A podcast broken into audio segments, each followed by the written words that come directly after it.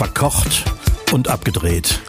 Der Podcast von und mit Daniel Täger und Recki Reck. Ich begrüße äh, alle Hörschaffenden zur 77. Folge von Verkocht und Abgedreht und freue mich über eure Anwesenheit. Mein Name ist Daniel Täger, mir gegenüber sitzt Recki Reck. Äh, und du hast ein lustiges T-Shirt an, sehe ich gerade. Da steht nämlich drauf, kann Spuren von Wein enthalten. Bist du besoffen? Noch nicht. Aber bis wir zum Ende des Podcasts kommen, ganz sicher.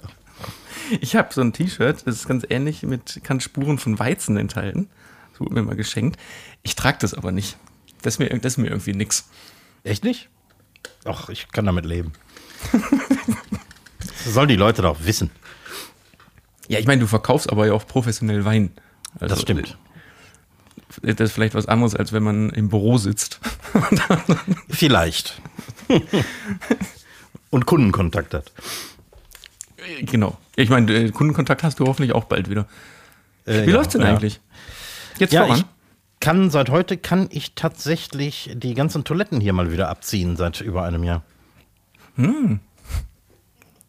Mit anderen Worten, der Klempner war heute hier und hat äh, ganze Arbeit geleistet. Ich hatte schon Angst, dass er nicht mehr kommt, aber irgendwie plötzlich taucht er dann doch auf. Aber waren die dann jetzt über das äh, Jahr, die die außer Betrieb waren, waren die dann jetzt auch randvoll oder? Ja, nicht randvoll, aber ich glaube, also äh, zumindest äh, sah es so aus und roch auch so, dass die von, von einigen Handwerkern zwischendurch mal genutzt wurden, ohne abziehen zu können. Nein. Ja. Oh. Nummer 1 oder Nummer 2? Nummer eins, also, von, Okay. also es war natürlich schon alles sehr zersetzt, was da drin war, aber ähm, es war, glaube ich, Nummer eins. Oh nee, das, das, das muss man doch wissen. Ja, ja, äh, speziell die Handwerker. Naja, aber andererseits, stell dir vor, du bist jetzt, sagen wir mal, weiß ich nicht, hier äh, Holzbodenverleger. Und dann musst du aber unfassbar dringend. Und in dem Moment, wenn du merkst, dass die Spülung nicht funktioniert, ist das Thema ja schon durch. Du kannst ja jetzt nicht mehr, du kannst ja jetzt nicht mehr rückgängig machen. Das stimmt, also jeder ist mindestens einmal gegangen und hat gemerkt, dass es keine gute Idee war. Gut, äh, das ist aber jetzt auch ein fieses Thema. Ja, allerdings. Allerdings. Aber der, der, dieses Fortschreiten der Küche ist, ist äh, nach Plan. Äh, ja, weitestgehend nach Plan. Also ich sage immer, wenn nichts mehr dazwischen kommt, äh, aber bisher ist immer noch irgendwas dazwischen gekommen. Zum Beispiel fehlen äh, Steckdosenblenden. Deswegen kann ich keine Möbel an die Wand stellen und kann auch nichts so richtig machen und äh, hab mal wieder gerade Sendepause hier. Weil das alles noch nicht montiert ist. Das heißt, Strom ist auf den Dosen und ich kann hier und da was einstecken, um mal äh, eine Bohrmaschine anzuschließen und so, aber äh, die, ganzen, äh, die ganzen Blenden sind noch gar nicht da und äh, darauf warten wir schon seit Wochen. Ob die Hast in der Ukraine hergestellt worden äh, werden, weiß ich nicht. Wäre gar nicht so unwahrscheinlich, ehrlich gesagt. Aber hast du denn, kannst du denn schon ein, ein angepeiltes, äh, wie heißt es, nicht Veröffentlichungsdatum, Eröffnungsdatum äh, rausposaunen? Ich, ja, ja, da äh, bin ich auch noch ein bisschen vage. Also ähm, bis heute der Klempner kam, habe ich gedacht, Oktober wird nichts mehr. Im Moment sag ich mit, Mitte Oktober. Okay. Aber wenn wir auf die Zwiebel gucken, wir haben heute schon den 7. September. Das heißt, 8. September. wir haben heute schon den 8. September, natürlich, weil äh, aus Gründen. Ähm, und äh, es wird schon knapp. Mal gucken. Ja, ich drücke die Daumen. Ab wann kann man denn reservieren? Ja, sobald ich tatsächlich ein Datum habe, dann nehme ich Reservierung wieder an. Wäre wär schlecht, wenn du jetzt einfach ganz stumpf Reservierung annimmst, Mhm. aber dann gar nicht offen hast. ja. Okay, wenn ich verantwortungsvoll bin, telefoniere ich die vorher alle wieder ab und storniere alles. Bist, schreibst du die Nummern immer auf von Ja. Mhm. Gästen? Genau aus den Gründen? Das haben wir tatsächlich zur Pflichtübung gemacht. Nicht nur aus diesen Gründen, äh, aber auch, weil das für den Gast psychologisch verpflichtender ist, wenn er ähm, seine Telefonnummer a- angibt. Denn ähm, eine Zeit lang hatten wir mal eine ganze Menge No-Shows, also Gäste, die reservieren, aber nicht kommen. Was für so einen äh, kleinen Laden wie uns und eigentlich für jeden Laden eine Katastrophe ist, wenn du leere Plätze hast und ähm, wenn du irgendwo äh, ähm, äh, in, einer, in einer Location bist, wo du, wo du wenig Laufkundschaft hast, Mhm. dann hast du nämlich, wenn du Pech hast, äh, irgendwie ein Drittel deines Ladens leer, was nämlich dein kompletter Gewinn ist und mehr. Und äh, das äh, Aber du hast sehr ungünstig. voll, vollkommen recht mit der Telefonnummer. Es gibt ja auch, also dass, dass der, der Druck höher ist, wenn man dann nicht kommt abzusagen, zumindest. Genau. Kennst du dieses, dieses Reservierungsportal, wer ist das? Äh, Open Table? Ja. So, da ist das ja auch so, dass du dich mit Name, Telefonnummer und E-Mail-Adresse sogar Genau. Äh, reservieren musst. Also das ist so ein, so ein, so ein offenes Reservierungsportal, glaube ich, da, wo, so, wo sich ein Restaurant einfach anmelden kann. Ja. Und dann ist das da gelistet und dann kann man als Gast, weil man keine Lust hat zu telefonieren oder aus welchen Gründen auch immer, na gut, und weil man es außerhalb der Geschäftszeiten auch machen kann, kann man, Genau, ja. kann man Plätze reservieren. Und da ist das natürlich auch so, dass man, dann ist man eingetragen und es sind alle Daten hinterlegt. Ne? Ja, genau. Und ähm, viele Reservierungen kommen bei uns per E-Mail rein. Und unter meiner Antwort-E-Mail ähm, habe ich immer so einen allgemeinen Text stehen, ähm, dass äh, bitte sagt äh, zei äh, zeitnah oder äh, äh, früh genug ab, wenn ihr nicht kommen könnt, bla bla bla, weil wir die Plätze besetzen müssen. Und äh, da steht auch drin, dass wir, wenn ähm, ihr ohne Bescheid zu sagen zu spät kommt, müssen wir die Plätze nach spätestens 15 Minuten neu vergeben, wenn wir überhaupt können. Also wenn tatsächlich einer mal ein Laufkunde reinkommt, dann äh, machen wir das natürlich auch. Also nur so irgendwie können wir überleben. Wir müssen die, die Stühle voll haben. Aber wäre so ein, so ein Portal wie OpenTable für dich nicht auch was? Ich habe da schon öfter drüber nachgedacht. Das Problem bei diesen Plattformen ist, dass du wenig Einfluss darauf hast, wann die Gäste tatsächlich äh, reservieren. Das heißt, wir versuchen ja immer die Reservierungen möglichst zu staffeln, weil wenn du es den Gästen überlässt, wann die kommen, kommen alle um 19 Uhr. Und wir versuchen das zu staffeln. Wenn zu viele schon zwischen halb sieben und halb acht äh, ähm, kommen, dann versuchen wir die nach hinten zu schieben oder vorne rauszuziehen oder so. Und damit sind wir immer gut gefahren. Und das ist, kannst du besser beurteilen und auch überhaupt ähm, umsetzen, wenn du es äh, persönlich machst. Ja, verstehe. Ja, gut, klar, das, klar, in so einem Riesenladen, wenn du eine riesengroße Küche mit Leuten hast, dann kannst du das ja viel besser auffangen als, Ja, genau. Mhm. äh, als, als One-Man-Küche, ne? Ja. Klar. Ich war letztens hier in meinem, in meinem Lieblingsbrauhaus um die Ecke. Ähm, und da habe ich, das musst du mir mal erklären, ich habe es nur bestellt, also von der Tageskarte, weil es dazu dicke Bohnen gab. Mhm. Leider war das das Einzige, was okay war, aber das, da komme ich gleich nochmal drauf zurück. Auf jeden Fall gab es diese dicken Bohnen zu Kassler. Was ja schon mal, Ja. was ja okay. Aber weißt du, was neben dem Kassler lag? Eine Mettwurst. Hä? Und ich habe ich hab bei der Bestellung habe ich gefragt, ich, Entschuldigung, ich muss mal fragen, wie sieht das aus? Kommt dann ein Stück Kassler, eine Mettwurst und dann gibt es die Bohnen dazu? Ja. Gut, dann, aber weil ich so Bock auf grüne Bohnen hatte, habe ich das bestellt und es kam tatsächlich genauso wie beschrieben. Nackter Teller, Scheibe Kassler, gebratene Mettwurst und daneben in einem Schälchen die grünen Bohnen mit Oh. Speck. Also ein bisschen sehr einfach, ne?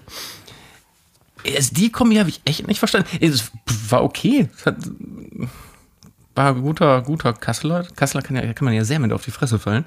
Also es war qua- qualitativ alles gut, aber diese Zusammenstellung war so ein bisschen so, haben wir, haben wir noch über, oder? War das ein Rückenkassler oder ein, ein Kotelettkassler? Also mit Knochen oder ohne? Ohne. Ohne. Ohne Knochen.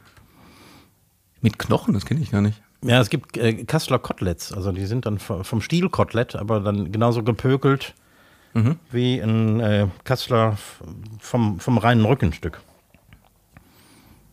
Habe ich, hab ich noch nie gesehen. Ne? Aber ich bin auch- Metzger. Ich bin auch beim Kassler bin ich immer sehr vorsichtig, weil also da äh, wusste ich, dass da die Qualität in Ordnung sein wird, aber da kann man ja, das kann ja manchmal auch so eklig fettig sein, so. Ja, fettig und extrem salzig. Also im Supermarkt würde ich sowas auch nicht kaufen. Nee, bah. Nee, Dann aber war, die, das, also die, die, dann, dann war das noch nicht mal nett angerichtet, also irgendwie die, die dicken Bohnen auf dem Teller und das Kotelett so da drauf oder so. Na, jetzt, ich, ich will jetzt nicht so viel Schlechtes über sagen, weil das ist eigentlich, es ist ein Tip-Top-Laden, aber die Bohnen, also ich, ich kenne grüne, rein, gerade rheinische grüne, dicke Bohnen, kenne ich ähm, mit Speck und Zwiebeln in der Pfanne angebraten. Genau. und Butter. Das war jetzt mehr so ein Rahmen. Eintopf. Äh, waren Kartoffeln da drunter? Nee, das war also auf jeden Fall nicht sichtbar. Vielleicht waren die so verkocht, dass die, dass die sich pulverisiert haben. Aber glaube ich nicht. Das war so ein, so ein also rahmendicke Bohnen und dann war noch ein bisschen Zwiebelspeck drin. Aber das war, war das geht besser. Anders. Mhm. Ja, ja. Hm. Waren das denn frische, dicke Bohnen? Weil wir haben ja gerade Saison. Oder waren das, äh, kamen die aus, der, aus dem Glas? Wie willst du das denn in so einem mittags durchgekochten Rahmengemüse feststellen? Ja, erstens ist das schwierig und zweitens, ehrlich gesagt, wenn ich mache manchmal im Restaurant im Sommer dicke Bohnen, wenn mein Bauer gerade geerntet hat. Die Arbeit ist die Hölle. Dann kaufst du eine ganze Kiste, also diese großen Klappkisten vom, vom Gemüsebauern. Das sind irgendwie fünf Kilo oder so. Und wenn du fertig bist, hast du noch ein kleines Schüsselchen dicke Bohnen. Und dafür brauchst du den ganzen Nachmittag. Kommen die auch ganz normal in so Schoten? Und die kommen in so riesigen, pelzigen Schoten. Und dann musst du die Schoten aufmachen, holst die Bohnen da raus. Dann werden die kurz blanchiert. Und dann musst du noch diese grauen Häutchen abmachen. Ach du Scheiße. Ja, ja. Und am Ende bleibt echt nichts mehr übrig. Ja, wie, wie viel sind denn in einer so einer Schote drin? Fünf, sechs Stück? Ja. Und wie viel brauchst du so als Beilagenportion? Da brauchst du ja boah, 40, 40 Bohnen Ja. locker. Ja, bestimmt. Wenn nicht mehr. Und deswegen habe ich das nicht als, als reine Beilage gemacht, sondern habe das mit, äh, mit den Eifler Knudeln untereinander, mit, mit Speck und dicken Bohnen oder so gemacht. Dann brauchst du nicht so viel, da kommt dann eine Handvoll rein und dann ist das gut. Aber Mann, Mann, Oder man kauft die fertig. genau. Und die kriegst du natürlich ganzjährig, das ist ja auch eine alte rheinische Tradition. Ähm, Bohnen mit Speck oder äh, kennst du, kennst du diese, diese grünen, sauren Bohnen? Kriegst du auch hier in jedem Supermarkt. Die- Diese Milchsäure vergorenen. Genau, das ist quasi genau wie Sauerkraut gemacht, aber aus, aus Genau. grünen Buschboden. Ja. Ja, in, in der Tüte, in dieser blau-roten Tüte. Mhm. Ja. ja. Das ist auch sehr lecker. Es kann sein, dass wir Hunger haben.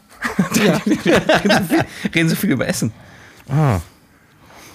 Komm, ich äh, mach mal was, was nicht mit Essen zu tun hat.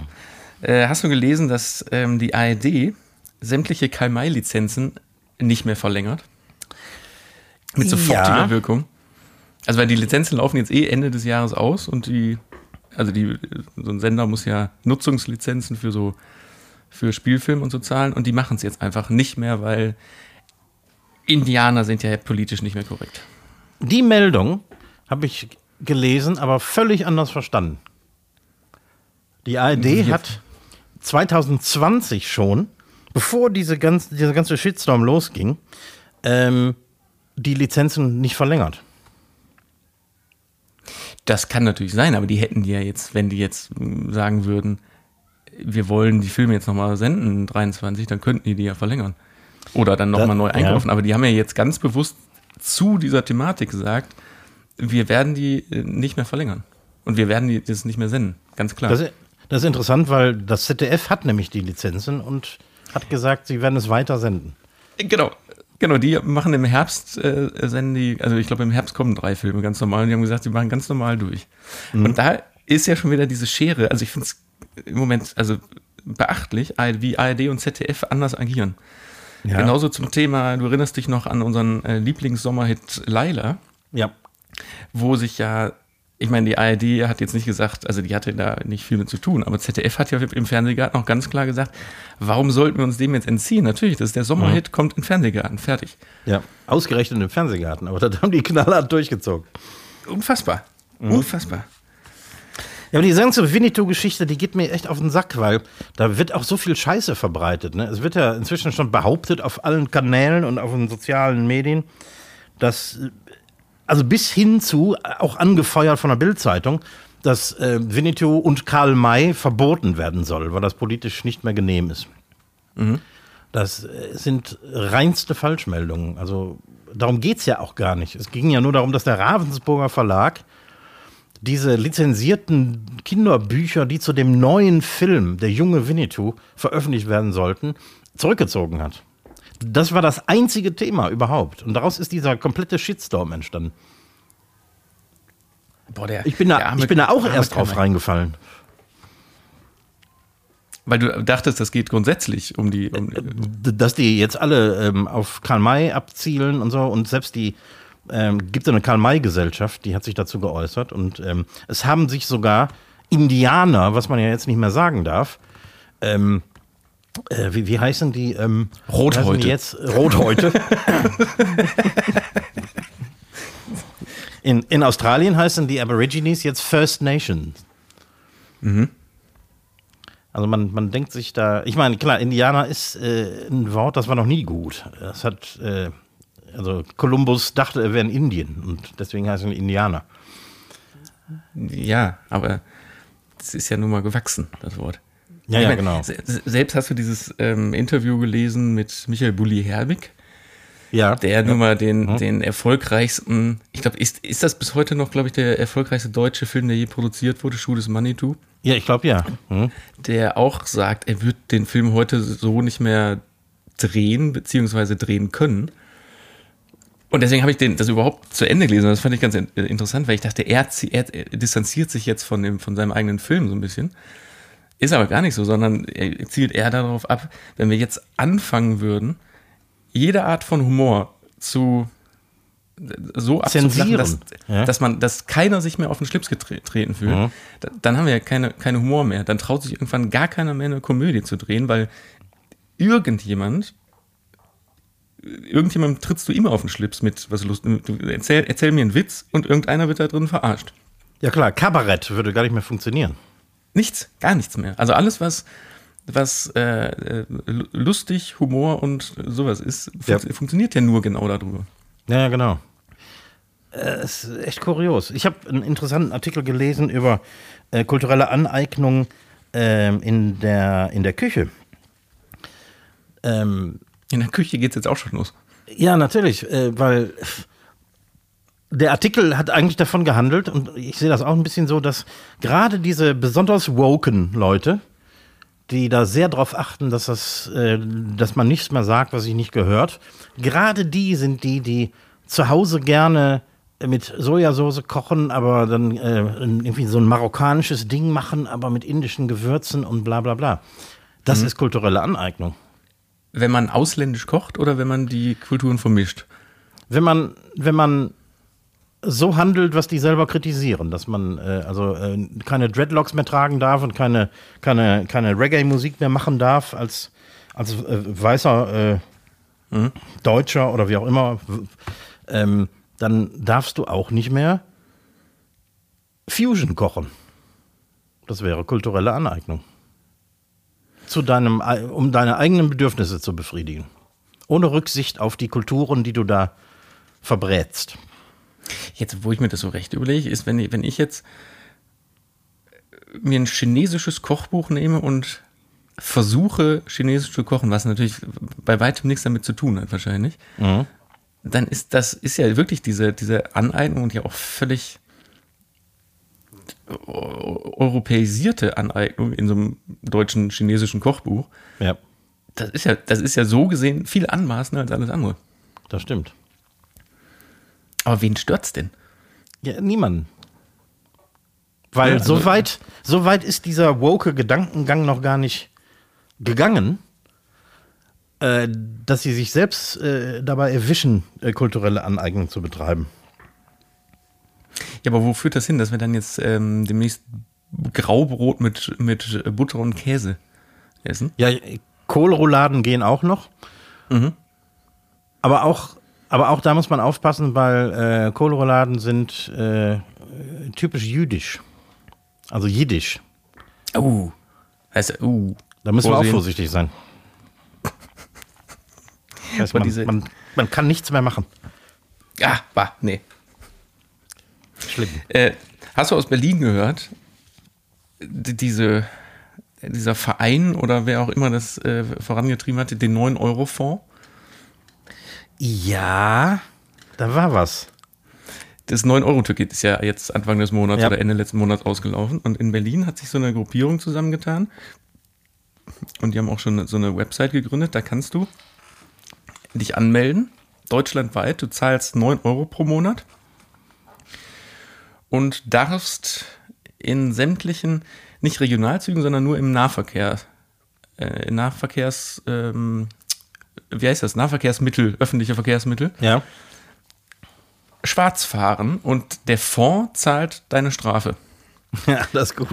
Also das ist quasi eine, so eine, wie so eine illegale Versicherung. Und Re Regionalverkehr ist ausgenommen, weil da höchstwahrscheinlich ja jede Fahrt oder zu 80 Prozent kontrolliert wird. und das wird, wird ja. sich nicht lohnen. Deswegen wird nur halt der, der Nahverkehr, oder ist da inbegriffen, aber dafür deutschlandweit. Und die Behörden haben im Moment jetzt so richtig akut nicht wirklich ein, ähm, ein können da nicht gegen handeln, weil Schwarzfahren an sich ist illegal, aber die Strafe wird ja bezahlt.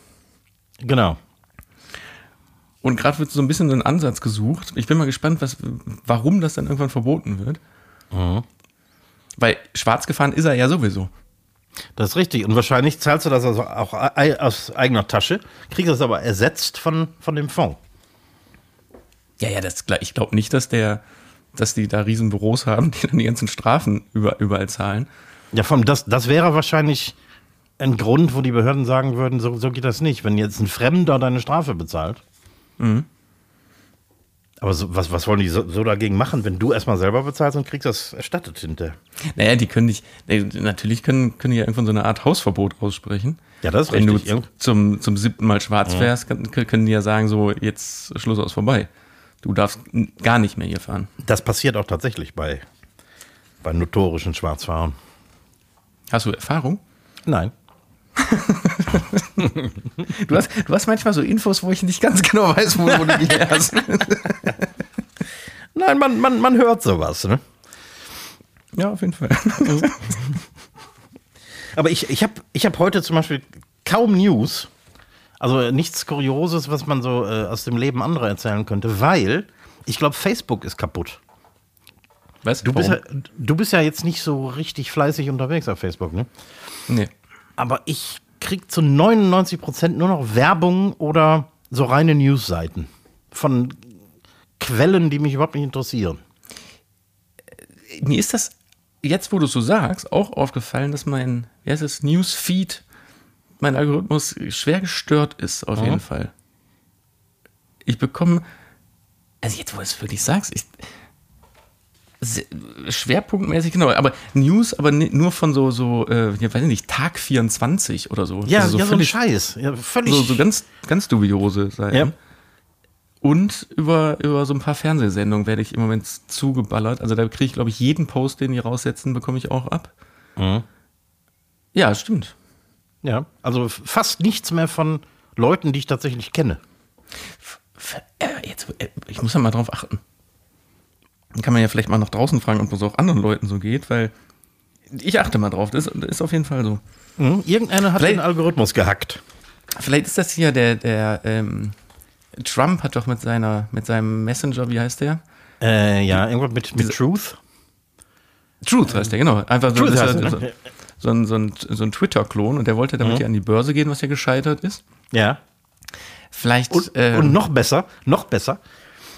Die haben so wenig Einnahmen, dass die den, ähm, den, den Server nicht bezahlen können. Also die, die, die Firma, die den Server äh, zur Verfügung stellt.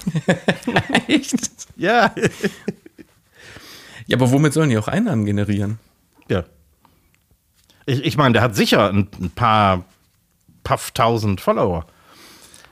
Aber äh, das geht jetzt nicht viral, was der schreibt. Aber dafür äh, bespart er doch jetzt gerade Steuern auf seinem Golfplatz. Das ist wohl richtig, ja.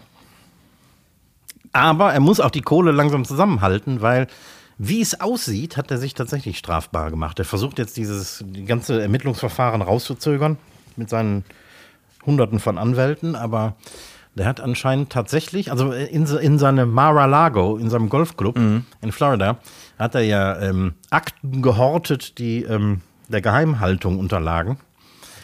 Da waren noch sogar irgendwelche In- Infos über, über Atomwaffen von von Atomwaffen Ländern. fremder Länder, genau. Ja. Also spektakulär. Und vor allem, hoffe, dafür- äh, War das nicht irgendwo, dass es irgendwie 10.000 Dokumente sind? Ja, 100 Kisten mit zigtausend Dokumenten. allein der Transport, der muss es ja auch irgendwann mal alles dahin geschafft haben. Ja klar, das muss ein ganzer Umzugs-LKW gewesen sein. Bei dieser Typ. Nee, und der hat ja, ähm, weiß nicht, wann war das, Anfang August oder so, hat er doch, äh, oder Ende Juli, ich weiß gar nicht mehr, hat er doch seine Ex-Frau auf diesem Golfclub auch begraben, mhm. beerdigt, um, um ja die Steuern zu sparen, weil in den USA ist das so, sobald auf einem Areal ein Grab ist, zählt er als Friedhof und ist damit ähm, Steuer, steuerfrei. Oder, mhm. Nee, steuerfrei sogar. Und oh. du, du zahlst auch gar keine, ähm, gar keine, wie, wie heißt das, Grundsteuer. Oh für das Ding. Der hat das schon mal vor ein paar Jahren versucht, mit, äh, indem er sich eine Horde Ziegen auf diesem Golfplatz gehalten hat, weil landwirtschaftliche Flächen sind auch unfassbar steuerbefreit. Aber das, das hat den nicht, also das mit den Ziegen, er hätte selber drauf kommen können, dass die alles zukacken. Und jetzt verbuddelte er einfach seine Ex. Ja, die, die kackt wenigstens nichts zu da. Ja, aber weiß nicht, dann steht der an Loch 8 und guckt so nach unten auf seinen Ball, guckt kurz nach oben und sagt, na, Mutti. Vor allem seine, seine Ex-Frau. Ich meine, welches Übereinkommen hatte, hatte der mit seiner Ex-Frau, dass sie da zugelassen hat? Ja, wenn sie überhaupt die, die, Wahl hatte. Vielleicht eben, vielleicht hatte die war ja, vielleicht war die ja schon tot. Und er hat dann gesagt, so, die verbuddeln war jetzt aber hier.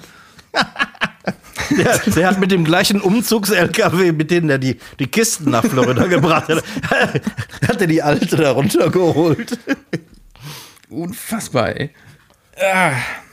Ja. Hast du noch was Aktuelles? Ja, ich habe noch so eine, so eine kuriose Geschichte gefunden. Äh, hier unsere Podcast-Kollegen Jan Böhmermann und Olli Schulz mit Aha. Fest und Flauschig. Ist das gut? Ich habe das noch nicht gehört.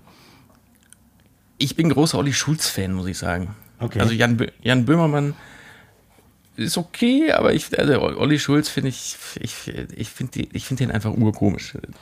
Ist einfach so, deswegen. Den, ich habe den vor zig Jahren mal irgendwie in Köln in einem, in einem kleinen Club gesehen, äh, wo der vor 50 Leuten gespielt hat. Hm. Aber dass der irgendwie, äh, ich kenne den nur als Musiker.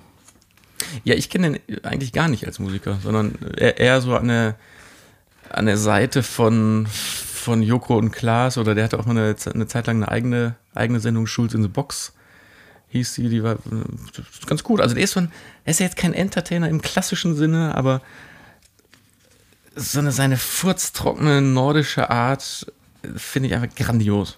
Hm. Nicht aufgesetzt, sondern wenn, wenn er rumkacken will, dann kackt er einfach rum und dann. Also ich, ich, ich stehe total auf. Egal, aber die haben, oder beziehungsweise Böhmermann hat in diesem äh, Podcast nach jetzt ja mittlerweile über 70 Jahren das Apothekenlogo mal richtig krass kritisiert. Ja. Weil das Apothekenlogo ist ja, äh, wie, wie heißt die Schriftart? Fraktur. Also die, genau. mhm. quasi also, die, die. Wie heißt das? Gotisch, glaube ich, ne? Ähm, gotische. Ge Schriftart. Genau, und, und, und. Fraktur war, so, war ja so der, die Schriftart, die die Nationalsozialisten benutzt haben. Genau. Und dieses Logo ist tatsächlich entstanden ähm, aufgrund einer Ausschreibung vom Reichsapothekenführer Albert Schmierer 1936. Und dann hat Paul, der Grafiker Paul Weiser hat dann diesen Zuschlag bekommen. Und während des Krieges wurde dann, also eigentlich war das dieses A und mhm. da war ein, weißes Kreuz drin, also ein Apothekenkreuz. Und das wurde dann von den Nazis gegen, gegen diese Schlange und den, diese Rune, die da noch drin ist, ja, genau. Mhm. Und das ist bis heute so geblieben. Erstaunlich. Und das, ne? ist, und das ist natürlich, wenn man mal so drüber nachdenkt, gar nicht mal so gut, ne? Nee. Überhaupt nicht. Jeden Tag muss ich mir das ansehen. Hier direkt gegenüber vom Freistaat ist, ist eine Apotheke mit einem riesigen Fraktur-A. Ja, so. Und ich meine, wenn wir jetzt über, über die Karl-May-Diskussion und überall drüber reden, ne? Und wie viele Apotheken in Deutschland? 8000, keine Ahnung tragen überall noch dieses, äh, quasi dieses Nazi-Zeichen nach außen. Ja. Man muss das sollte man machen. Das sollte man echt machen. Vor allem, wo du hinkommst, Spanien, Holland, Belgien, Italien, ich glaube Polen, e egal wo du hinkommst, die haben alle dieses grüne Kreuz. Das grüne Kreuz? Mhm. Ist, ist, das, ist das nicht, also ich, ich kenne das auch aus Asien. Ist das nicht das weltweit? Weltweit, ja. Ph Pharmacy ist, ist ein mhm. grünes Kreuz. In südlichen äh, europäischen Ländern oft auch ein bisschen zu hell blinkend, blinkend beleuchtet. Also so, dass Genau. wenn du nachts an, an der Apotheke vorbeigehst, also dass dieses, dieses grüne Kreuz sich in, auf der Retina ein, einbrennt. Genau, oder es leuchtet selbst durch die Vorhänge in deinem Hotelzimmer. Ja, genau. ja, also äh, vielen Dank für diese Recherche, aber da müssen wir mal ran. Ich würde vorschlagen, ein ganz klassisches äh, Comic Sans A. Genau. Also eine ganz, ganz, ganz, ganz einfach, oder ein, ein Areal. Ganz, ganz doofes Areal. Nein, aber es muss ja kein grün sein, einfach ein rotes Kreuz, fertig. Ja, ja, warum kein grünes? Machen nur alle. Ah, nee, stimmt. Das ist, ist das Rote Kreuz eigentlich geschützt? In Genf? In Genf sitzen die, ne? Rotes, Ja. rotes Ja, Rot. hm. ja ganz Ob das, wohl, bestimmt. ob das wohl, ich meine, das ist, ob man da äh, man das schützen kann, so ein st- stupides Kreuz. Ja, ich weiß es auch nicht. Äh, In, in die, die, die Schweizer Flagge ist ja genau umgekehrt. Ne? Also weißes Kreuz auf rotem Grund. Da denkt keiner, das wäre jetzt, äh, das wäre jetzt das Rote Kreuz. Ja, stimmt. Aber ob das zusammenhängt, äh, weil das Rote Kreuz in Genf ist und die sich quasi eine umgedrehte Schweizer Flagge genommen haben oder so? Keine Ahnung. Nee, die haben einfach aus damals, weil eigentlich war die Schweizer Flagge aber einfach rot. Und dann ist damals, als das Rote, als das Rote Kreuz gegründet wurde, die brauchten, die brauchten die Stoff. Und dann sind die hingegangen und, und haben nämlich aus der, aus der Flagge haben die so ein Kreuz rausgeschnitten. Und auf, einfach auf einen weißen Untergrund geklebt. Ja, das ist, äh, ist nicht genau überliefert, aber das hing vor so einer hellen Fassade. Also, Also, jetzt, Mhm. ne? ja, ja. also habe ich, hab ich mal so gehört. gehört. Du, ich habe dir ähm, die Tage eine kleine Hausaufgabe geschickt. ja. ähm, ein Artikel, der jetzt auch mittlerweile schon, ich glaube, knapp ein Jahr alt ist, veröffentlicht in der Zeit. Und da wurden oder haben ein paar Redakteure und Reporter Sterne-Restaurants oder beziehungsweise das Verhalten hinter den Kulissen in Sterne-Restaurants auseinandergenommen und mehrere naja, beschreib du das gleich mal, aber haben äh, quasi Zeitzeugen aus Sterneküchen, Küchenhilfen, die äh, schlecht behandelt wurden oder ganz massiv schlecht behandelt wurden, befragt, haben ärztliche Teste eingeholt, haben Familien befragt aus dem Umland, ganz viele Augen- und Zeitzeugen Ja, aus die haben- nicht, nicht weniger bekannten deutschen Restaurants und bekannte Köche, die sogar teilweise im Fernsehen zu sehen sind. Ne? Richtig, die, also die Zeit hat tatsächlich äh, 18 Monate recherchiert und für jeden Fall, äh, den sie aufgetan haben, mehrere Zeugen befragt, sodass äh, da auch wirklich, dass das absolut äh, hieb- und stichfest ist.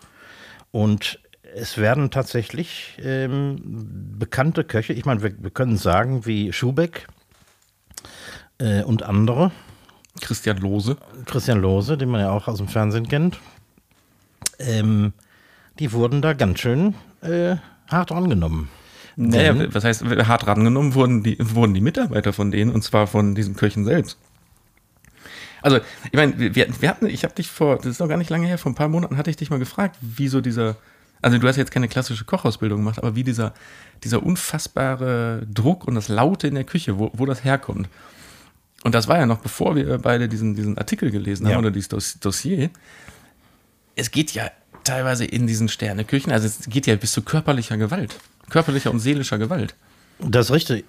Und ähm, das passiert nicht nur in Sterneküchen. Bloß weil ein, ein, ein Chefkoch bzw. Der, der Inhaber einen Stern hat, ähm, ist das nicht so, dass das nur da passiert, sondern es passiert auch in anderen Küchen, die, die einen etwas höheren Anspruch an sich haben.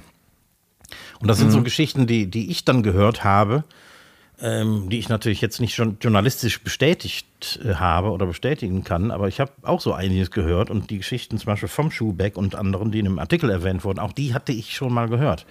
Dass jetzt die Zeit hingegangen ist und äh, diese Geschichten tatsächlich nachverfolgt hat und quasi ähm, äh, äh, belegt hat, ist natürlich ähm, bestätigt nur die ganze ähm, Chose, die in der, in der äh, ganzen Restaurantbranche irgendwie erzählt wird.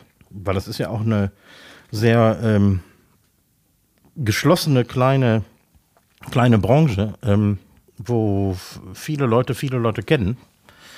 Ähm, speziell in Deutschland, aber selbst äh, das ist auch nicht nur ein deutsches Ding, weil ich höre das aus Amerika, ich höre das aus, aus, ähm, aus England. Ähm, das ist gang und gäbe.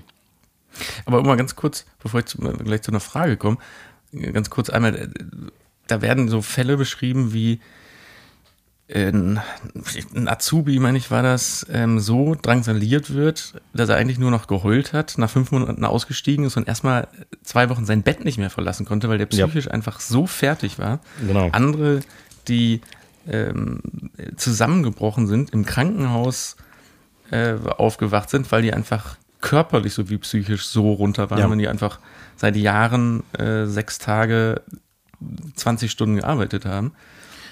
Oder, ähm, und, oder, und schlimmer. Und ja, schlimmer. oder irgendwie äh, quasi im, im Weinkeller äh, sich hinsetzen mussten, um da dann zusammengeschissen zu werden. Und zwar so lange, ja. bis die, bis erwachsene Männer heulen. Genau, genau. Also und solche, solche Geschichten tauchen da ja oder werden da, werden ja rausrecherchiert. Teilweise finde ich sehr mutig mit äh, echten Namen. Teilweise wurden die Namen ja verfälscht von den, von den ja. Zeugen. Auch das natürlich, weil ähm, das so eine kleine Branche ist, wenn du ein Fass aufmachst gegen deinen Chef, äh, hast du Angst, dass du nie wieder in einem besseren Restaurant arbeitest. Hm. Ja, und, und das perfide jetzt daran, finde ich, also es, der Artikel, ich finde den Artikel insofern gut, weil der schließt am Ende eine Klammer, weil, also es wird zwischendurch werden, also jeder dieser Köche, ich glaube, es waren insgesamt vier, die da ja. jetzt offiziell beschuldigt wurden, in Anführungsstrichen, hatten ja die Chance, Stellung zu nehmen. Und Christian Lose hat nur über seinen Anwalt gesprochen. Ja, alles aber abgestritten. Alles, alles dementiert und abgestritten. Das wäre alles in der Form so nicht passiert, obwohl es ja wirklich die Beweise dazu gibt. Mhm. Ähm, ich weiß gar nicht, Alfons Schubeck, ich, der, da kam, glaube ich, auch keine Äußerung. Also der, kam gar die, einzige, die einzige Äußerung, die ja kam, war von dem, äh, wie heißt der, Toru Nakamura, glaube ich. Ja, genau. Ähm, der ja im Nachhinein, oder die haben ihm die Chance gegeben, sich, sich zu melden und er hat es als einziger getan und hat zum Gespräch gebeten und hat sich dann ja am Ende dessen nochmal geöffnet mhm. und seine Warte auch mal erzählt und ja auch beschreibt, dass er seine eigene Person heutzutage nicht mehr erkennt, weil dieser, also es, ne, du sagst, das hat jetzt nicht unbedingt was mit Sterneküche zu tun, aber Stern und zwei Sterne, drei Sterne erhöhen ja den Druck wahrscheinlich ins abs absurd enorme. Das heißt, die Chance, dass sowas in der Sterneküche passiert, ist ja höher als in ja. Freistadt Eifel. Hm, also, da ist ja die Chance einfach sehr gering. Wobei, selbst da, du kannst ja wahrscheinlich nachvollziehen, wie so ein Druck entstehen kann. Ähm, kann ich durchaus. Also ähm, erstmal ist das natürlich harter Stress. Restaurantküche hat nichts mit dem zu tun, was du so im Fernsehen siehst, wo Fernsehköche irgendwie locker flockig äh, mit einem coolen Spruch auf den Lippen irgendwie vor der Kamera kochen, sondern es ist echt extrem harter Stress. Die ganze Kiste ist körperlich und nervig, sehr, sehr, äh, nervlich sehr stressig. Und dazu ja, aber da, noch, da hatte, hatte Alfred Schubeck aber den einfachen Trick, der hat einfach einen Arzt gerufen und hat die fit gespritzt, seine Leute. Ja klar, die konnten dann direkt weiterarbeiten, brauchten sich gar nicht krank zu melden. Ich muss, ich muss die mal reinziehen. Da ruft der Arzt, damit die bloß nicht ins Krankenhaus oder zum Arzt genau. gehen. Hm. Und sagt dem hier Spritze rein, dann kannst du weiterarbeiten. Ja. Also, Entschuldigung, ich wollte dich nicht unterbrechen.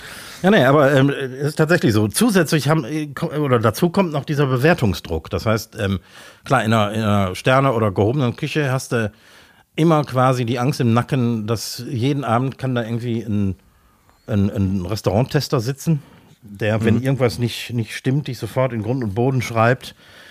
Ähm, aber allgemein betrachtet sind selbstständige Küchenchefs fast immer Perfektionisten. Mhm ähm, die sich selbst auch unter Druck setzen. Und ähm, ich, selbst, selbst ich muss irgendwie so denken. Ich ähm, sage manchmal etwas ironisch, ähm, wir sind wie Piloten oder Herzchirurgen, wir dürfen uns nicht einen Fehler erlauben. Mhm. Weil dieser eine Fehler Aber wird dann weitergetragen und äh, du hast einen schlechten Ruf weg. Vermeintlich. Entschuldigung, ganz kurz, es ist ein bisschen witzig, dass du den Satz so sagst. Weißt du, was bei uns in der Branche so ein Spruch manchmal ist? Komm jetzt, mach, mach mal nicht so einen Stress, das ist ja jetzt hier keine OP am offenen Herzen.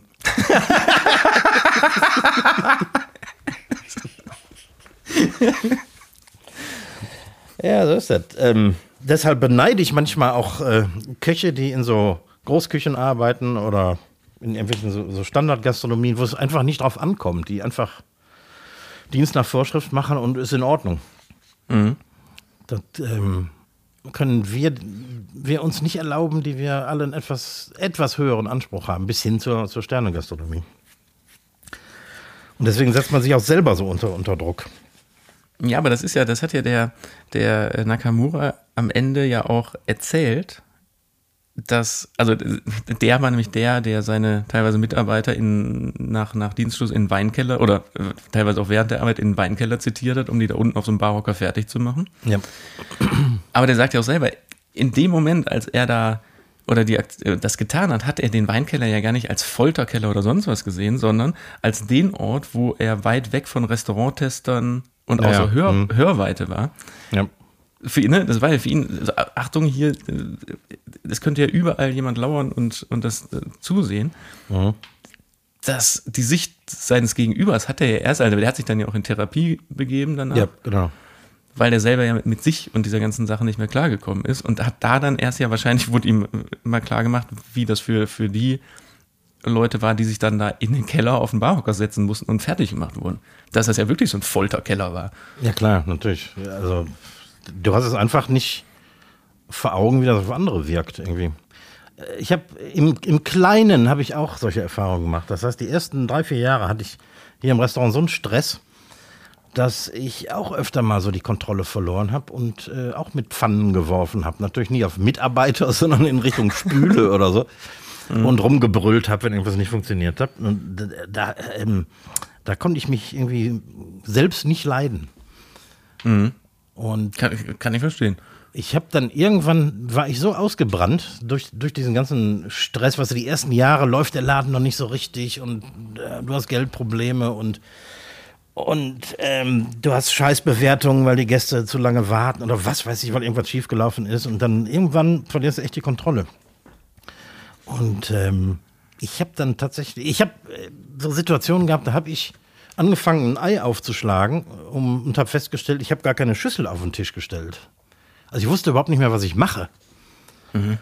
Und dann habe ich irgendwann gemerkt, äh, wenn ich jetzt nicht irgendwas ändere, dann, ähm, dann gehe ich in die Klinik oder so.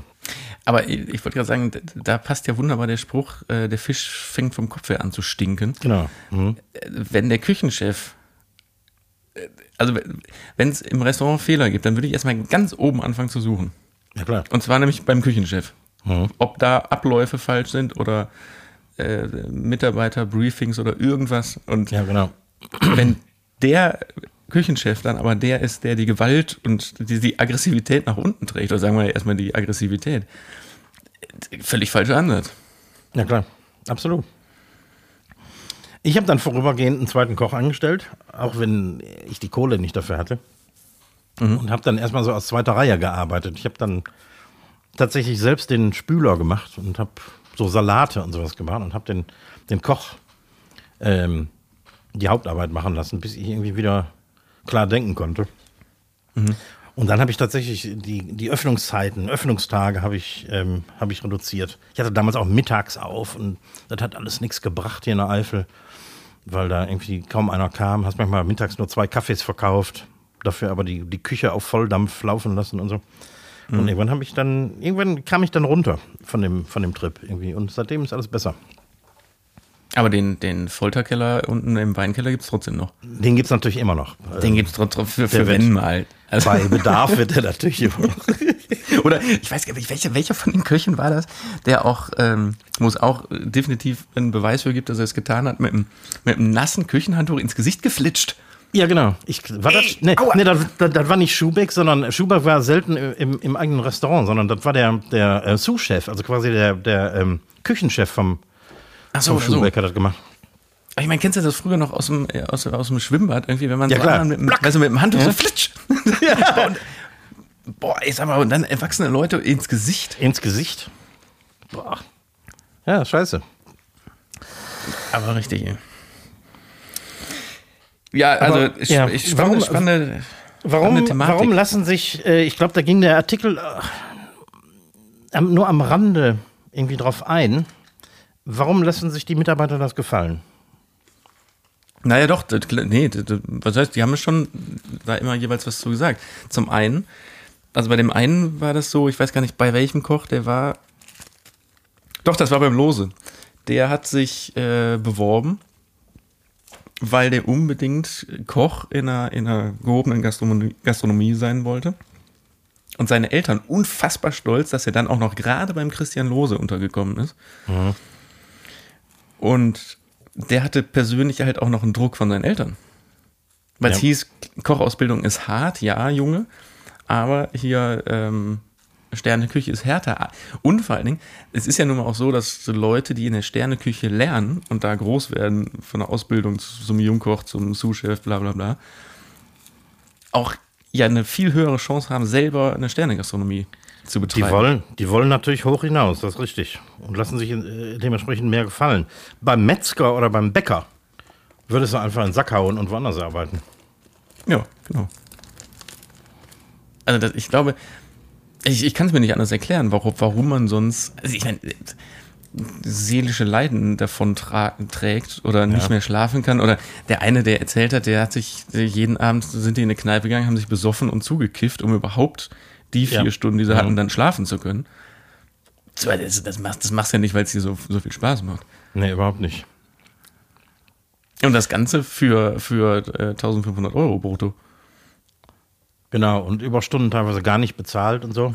Und dann gibt es ja auch noch, das wurde in, in dem Artikel jetzt nicht erwähnt, es gibt ja dann noch diese Unart, sogenannte ähm, Stages. Also das, auf Deutsch würde man vielleicht sagen Praktikum. Ähm, es gibt in jeder Sterneküche zwei, drei Leute, die ähm, umsonst da arbeiten. Die werden genauso verheizt wie die anderen, aber die wollen irgendwie durch das Praktikum an eine Lehrstelle in einem Sternerestaurant kommen. Und deswegen machen die das. Ja, und bei, bei dem äh, Christian Jürgens vom, vom Tegernsee, da war das doch so, der hat doch teilweise auch Strafaufgaben verteilt, wenn irgend, irgendein Azubi oder ein Jungkoch irgendwie Scheiße gebaut hat. Oder offensichtlich Scheiße gebaut hat, hat er den auf seinen Autoschlüssel zugepfeffert. Ja. Und dann mussten die, mussten die Karre putzen. Und in, seinem, in seinem Statement, was er dazu gegeben hat, hieß es ja, dass es ja in keinster Weise als Straß, äh, Strafaufgabe anzusehen war, sondern als ähm, ja sogar eher als Belohnung, dass die, die Als Anerkennung. Auto als Anerkennung, dass, als Förderung, dass sie sein Auto putzen dürfen und dass, dass die anerkannt werden. Oder äh, irgendwo privat, außerhalb der, der Dienstzeit privat auf irgendwelchen Partys zu kochen, Genau. unbezahlt oder Ja. mi- nur minimals bezahlt, auch als, äh, als Förderung und Anerkennung, dass er das machen darf. Irgendwie auf, auf einer. Ga- Aber das, das kann echt eine Drecksbranche sein, muss man wirklich sagen. Ja, mich wundert nur, dass der, der Artikel, ich meine, du bist, äh, du, du bist in der Branche, kanntest den nicht. Und der ist jetzt über ein Jahr alt, dass dieser Artikel nicht viel größer Ja. war und dass, dass diese Thematik viel größer rausgekommen ist. Ja, auch das möchte, glaube ich, der Normalverbraucher teilweise gar nicht wissen. Die wollen eigentlich den, den, den Schein des, des äh, schönen Restaurants, nett eingerichtet, gutes Essen und der Chef kommt, wenn du Glück hast, persönlich zum Tisch und alles ist, ist super und äh, was hinter den Kulissen abgeht, will keiner wissen. Ich schon. Also ich kann diesen Artikel nur empfehlen. Ich weiß jetzt ehrlich gesagt nicht genau, wie der heißt, weil äh, es gibt zwei Titel, nämlich einmal Gruß aus der Küche und einmal äh, Der Teufel trägt Kochhaube. Äh, der Zeitschrift Zeit kann man einfach mal googeln. Nicht, dass er nochmal nachlesen, wer, wer möchte. Das ist wirklich Wirklich, interessant. Also wer, wer sich für sowas interessiert, ist schon echt Hammer. Ja, komm, jetzt machen wir aber noch ein bisschen was Heiteres, oder? Was Heiteres. Ein, ein kleines Lustspiel gefällig. Hast du denn einen Tipp der Woche? Ja, das ist, ähm, ich habe zwei. Ich habe zwei Tipps der Woche. Das eine ist ähm, für einige Menschen bestimmt ein alter Hut, aber ich habe letztens festgestellt, dass man, man kann doch über die DHL-App kann man ja Briefmarken heutzutage so online kaufen, dann schreibst du auf den Brief nur eine Nummer. Du kannst aber über die App auch Paketmarken kaufen Ja. und dann hast du einen QR-Code und dann gehst du einfach zu einer Packstation Ja, habe ich schon mal gemacht. hältst, hältst den QR-Code da dran und dann kommt der, das Etikett da rausgefahren, dann klebst du das auf den Karton, schiebst das in so eine Schublade und fertig. Wahnsinnig gut, muss nirgendwo anstehen, kannst einfach, ich meine, diese Packstationen stehen ja überall rum. Ja, hier nicht so. Das, aber die Postfiliale ist direkt nebenan. Das heißt, ich gehe mit dem QR-Code zur Postfiliale, halt mein Handy dahin, die Dame hinterm Tresen scannt das und dann ist mein Paket Gut. weg. Okay, du, äh, ja, Moment, aber du gehst ja schon rüber. Du könntest ja mit dem Paket auch rübergehen und sagen, guten Tag, ich möchte das verschicken. Könnte man machen, aber der Online-Preis ist etwas günstiger. Ah, Und es geht ein bisschen schneller, weil du jetzt dann dein Portemonnaie nicht rausfummeln musst und so weiter. Ich habe nur noch nicht raus, wie man, wie man, wenn man online so eine Paketmarke kauft, äh, ähm, ob man dann eine Quittung kriegt für die Buchhaltung. Äh, das weiß ich jetzt nicht. Ich, nee, ähm, je nachdem, wie du bezahlst, wenn du per PayPal bezahlst, hast du ja von die PayPal-Quittung. Ja, aber die ist nicht amtlich. Nicht Ja, wirklich. ich habe das auch schon mal beim Steuerberater eingereicht, aber Musst du ja, wenn du, ähm, keine Ahnung, irgendwas bei Ebay kaufst und per PayPal bezahlst, dann ist das ja dein einziger Beleg, den du hast. wenn du von privat kaufst, ja. Ja, also ist, ist ja manchmal so. Ja, in, Auch in, im- in der Not geht das auch. Aber ich möchte eine amtliche Quittung haben. Ist ja schließlich DHL. Kann man sich da bestimmt ausdrucken. Ja, ist da, wahrscheinlich. kriegt man bestimmt per Mail. Ja, so ein zweiter Tipp wäre ähm, ein bisschen pragmatisch, äh, nicht so viel der geilen Sache aus dem Urlaub mitbringen. Aha. Kennst du das Phänomen, dass du irgendwas im Urlaub hast, was du total geil findest und dann ein bisschen zu viel davon mitnimmst? Ja. Das schmeckt Ich dann sitz- nicht mehr. Ich sitze gerade auf einigen Litern ähm, Lemon Soda. Hm. Weil als ich in Italien war, habe ich äh, festgestellt, dass die einen Radler da in den Bergen mit nicht mit normaler Limonade, sondern mit Lemon Soda machen, was man hier in Deutschland einfach nicht bekommt. Und habe einfach sechs Flaschen, sechs Liter Flaschen davon gekauft. Und jetzt mal ganz ohne Scheiß, weißt du, wie oft ich zu Hause einen Radler trinke? Da muss aber schon Seltenst. Hm. 38 Grad draußen sein und ich muss Bock auf einen Radler haben. Jetzt habe ich hier Lemon Soda und weiß nicht so ganz genau, was ich damit anfangen soll. Ja, das hält ja ewig. Der nächste Ja, Sommer kommt bestimmt. Ja, ich weiß gar nicht, wie lange das haltbar ist. Bestimmt nicht so ewig. Weil es so ein naturtrübes, so eine naturtrübe Soda. Ah, Ja. Also lieber dreimal überlegen, was man, was man alles noch mitnimmt. Ja, ja. Wir hoffen auf einen langen Altweibersommer. Ja, genau. Ja, das äh, war mein Doppeltipp. Ja, ich habe äh, nur Ah, einen. warte mal, ja, ich hab, ich, vielleicht, vielleicht kann ich ja die Flaschen einfach per DRL verschicken. ja, ja, klar, irgendwo hin. Ich schicke die einfach irgendwem. Dann ist, Schick dich zurück nach Italien. ne, ich habe äh, der Tipp der Woche. Mein Tipp der Woche ist eine Aufforderung der Woche, weil ich mich in letzter Zeit öfter mal äh, darüber ärgere, ähm, wenn man, ja, vielleicht kennst du das auch, wenn du in, in den Kreisverkehr rein willst und ist gerade jemand im Kreisverkehr, der blinkt nicht, fährt aber trotzdem vor dir raus. Und du bremst, kommst zu einem Stillstand, hättest aber eigentlich durchziehen können. Verstehst du, was ich meine? Also du meinst einen einspurigen Kreisverkehr oder einen mehrspurigen Kreisverkehr? Gehen wir mal von einem einspurigen aus. Das Okay, ja du fährst hinter, hint, hinter einem im Kreisverkehr her. Nee, nee, ich, ich komme auf den Kreisverkehr zu. Mhm. Ich muss entweder anhalten, um einen durchzulassen, der gerade im Kreisverkehr ist und äh, also im Kreis weiterfahren will. Oder aber ich sehe, dass der blinkt, der biegt äh, ab und fährt zum Beispiel in die Straße rein, aus der ich komme. Mhm. Und ich brauche gar nicht äh, zu stoppen, sondern kann durchziehen. Genau, achso, und wenn die dann nicht blinken und trotzdem bei dir in die Straße reinziehen, Genau. musst du halten. Das ärgert mich unfassbar. Das sind aber wirklich Probleme auf dem Land, glaube ich. Ja, ich glaube auch. In der Stadt passiert sowas nicht oft. Ne? Ich meine, da gibt es kaum Kreisverkehre. Es gibt hier kaum Kreisverkehr und außerdem hast du hier äh, 118 andere Sachen, über die man sich maßlos aufregen kann. also da, da fände ich jetzt die Sache Das mit dem mag sein. Kreisverkehr ist, das ist jetzt wirklich, wo ich mal sagen muss, das ist, das ist jetzt ein, sagen wir mal, ein Eifelproblem.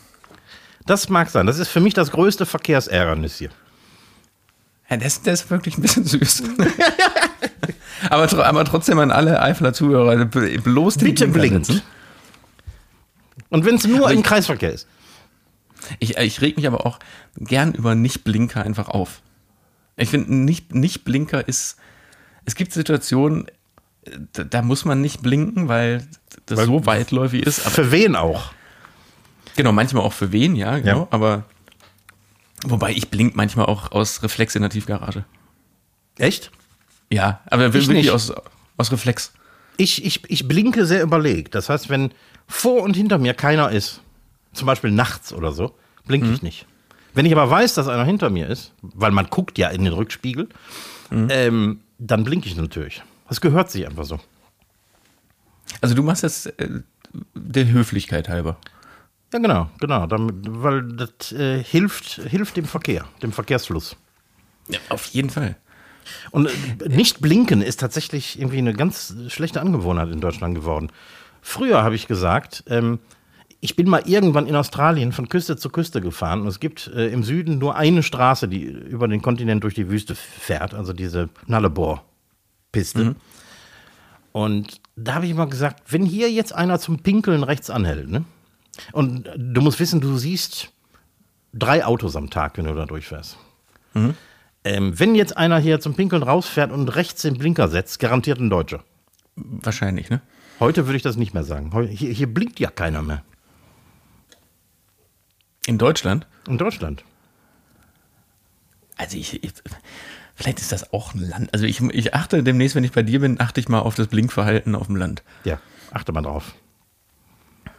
Ich habe noch eine zum Thema Kreisverkehr und äh, ländlich habe ich noch eine lustige Anekdote, die mir gerade eingefallen ist, äh, die einem ehemaligen Arbeitskollegen von mir passiert ist.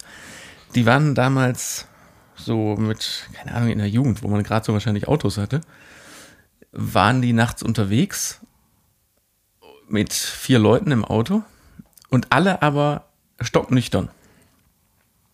Keiner, keiner von denen hatte Alkohol getrunken oder hatte andere Substanzen genommen und hatten einfach Partylaune, hatten Spaß nachts und sind aus Spaß rückwärts mehrmals durch den Kreisverkehr gefahren, weil es einfach lustig war, rückwärts durch den Kreisverkehr zu fahren. Rückwärts auch noch. In dem Moment biegt einer in den Kreisverkehr rein und bumst den quasi hinten drauf. Dann kam die Polizei, jetzt hatte der Typ, der da den hinten drauf gefahren ist und gesagt hat, ja, die Idioten sind rückwärts durch den Kreisverkehr gefahren, hatten, hatte nur ein großes Problem, weil der hatte Alkohol getrunken. Und die Arschlöcher haben das einfach so stehen lassen, haben gesagt, was, wieso sollten wir denn rückwärts durch den Kreisverkehr fahren? Völlig absurd. ist doch völlig absurd mitten in der Nacht. Und der arme Kerl, der einfach nur drei Bier zu viel getrunken hat und nach Hause wollte. das ist gut. Ja, das ist schlecht, ne? Ja. Ja, aber vielleicht ist das ein gutes Schlusswort für heute. Hast du mal auf die Uhr geguckt? Ja, also jetzt, komm, wir machen noch ganz schnell wen oder was. Das habe ich nicht hier seit letzter Woche schon. Ah, okay, liegen. ja, so lang, das- so, das so lang, so du schon lange Das schleppe ich schon lange. Das könnte auch ganz schnell gehen. Ähm, wen oder was? Und zwar geht es hier darum, welcher Promi hat was ursprünglich mal gelernt? Okay, muss ich mitschreiben? Wahrscheinlich. Ne? Ja, weiß nicht. Vielleicht, vielleicht, du kannst auch vielleicht von vornherein Sachen ausschließen, weil du es weißt. Ist nämlich gar nicht so einfach. Ja, was, das ist ein ähm, reines Ratespiel. Ne? Ne, es geht. Also Bushido äh, ist Maler und Lackierer. Ja, Nena ist Goldschmiedin. ja, Anne Will ist Kosmetikerin. ja, Stefan Raab ist Metzger. ja. Peter Klöppel ist studierter Agraringenieur. Klöppel, Agrar, Ing. Ina Müller ist pharmazeutisch-technische Assistentin. P, wie heißt die? P, P wie heißt das abgekürzt? PTA. PTA, ne? PTA. Und der letzte wäre äh, Till Lindemann, äh, der Sänger von Rammstein, ist Korbmacher. Lindemann, Korbmacher. Okay. Also, Ina kenne ich sehr gut persönlich. Natürlich war, ist die, hat die äh, auf, unter anderem auf Sylt in der Apotheke gearbeitet. Also ist die wohl auch gelernte PTA. Der Raab ist, Mez ist Metzger, das weiß ich. In Köln gelernt. Nena ist Goldschmiedin, das weiß ich. Ähm, wer fehlt noch? Lindemann Korbmacher, Bushido Ma Maler und Anstreicher, ne? Und Anne Will Kosmetikerin. Ähm, Peter, Klöppel, Peter Klöppel studierter Agraringenieur. ah ja. Wie viele sind denn ausgedacht? Einer. Einer. Dann sage ich, Bushido ist tatsächlich Maler und Anstreicher. Ja, ist so. Ich sage, der Klöppel, der ist nicht doof, der ist Agraringenieur. Ja, das ist auch korrekt. Und ich sage, dass Anne Will keine Kosmetikerin ist. Vollkommen korrekt. Damit ist der Lindemann Korbmacher. Der ist, warum auch immer, Korbmacher. Da ging der schnell. Aber warum denn Anne Will jetzt keine Kosmetikerin? Das passt, um, äh, ich will niemandem zu nahe treten, aber das passt so vom intellektuellen Standard her nicht. Das hätte sie aber auch ändern können. Die hat nämlich sehr spät erst Journalismus angefangen zu studieren. Ja, darüber weiß ich nichts. Also irgendwie fand ich, dass das nicht zusammenpasst. Lindemann und Korbmacher konnte ich mir vorstellen. Weil es in Deutschland so viele Korbmacher noch gibt. Ja, viele natürlich. Für die ganzen Einkaufskörbe. Ja, klar. Ja, klar. Plastiktüten sind ja verboten. Eigentlich, stimmt, eigentlich vielleicht wäre man als Korbmacher heutzutage wieder, wieder so richtig weit vorn. Ja, kannst du ganz groß rauskommen. Ja gut, dann habe ich das jetzt auch von der Liste, kannst streichen. So, vielen Dank. Mein So, jetzt aber, jetzt aber Schlusswort. Nee, noch nicht ganz. Nächsten Montag, verkocht und abgedreht am Herd, gibt's Pulled Pork Stimmt. mit, ähm, wie, wie nennt man ähm, das Kraut? Äh, ja, quasi mit einem Selleriesalat, ne? Nee, ich meine, es gibt doch so ein, was isst man denn zu, zu, zum Barbecue? So ein englischer Begriff, wie heißt das jetzt? Ach, ich, äh, d- äh, Coleslaw meinst du? Coleslaw, ja. Aber es ist ja gar kein Coleslaw, sondern ist Nee, ja ist ein äh, Sellerieslaw. Sellerieslaw. Mhm, genau. Ja. Ja, äh, genau. Pulled Pork bringt ein bisschen Zeit mit. Also nicht für den Film, aber fürs Kochen. Weil man braucht, so ein, so ein Pulled Pork macht sich nicht in 10 Minuten im Ofen. Das ist wohl wahr. Lohnt sich aber unfassbar. Es war mein erstes Pulled Pork, was ich essen werde. es, war, es, es war mein erstes Pulled Pork, selbstgemachtes, was ich essen werde, genau. Äh, und es, es lohnt sich total. Also, Montag äh, reinschauen. Und ja, ich, ich verabschiede uns. Ich verabschiede uns bei. Ich, ich bin nicht, ich habe keinen Bock mehr. ich, ich, ich, ich sag Tschüss, danke fürs Zuhören. Ich bin raus. Bleibt gesund. Tschüss. Und ich möchte noch äh, sagen, dass ich in Essen-Werden geboren wurde. Das nur am Rande. Malet Jod schwenkt der Hut.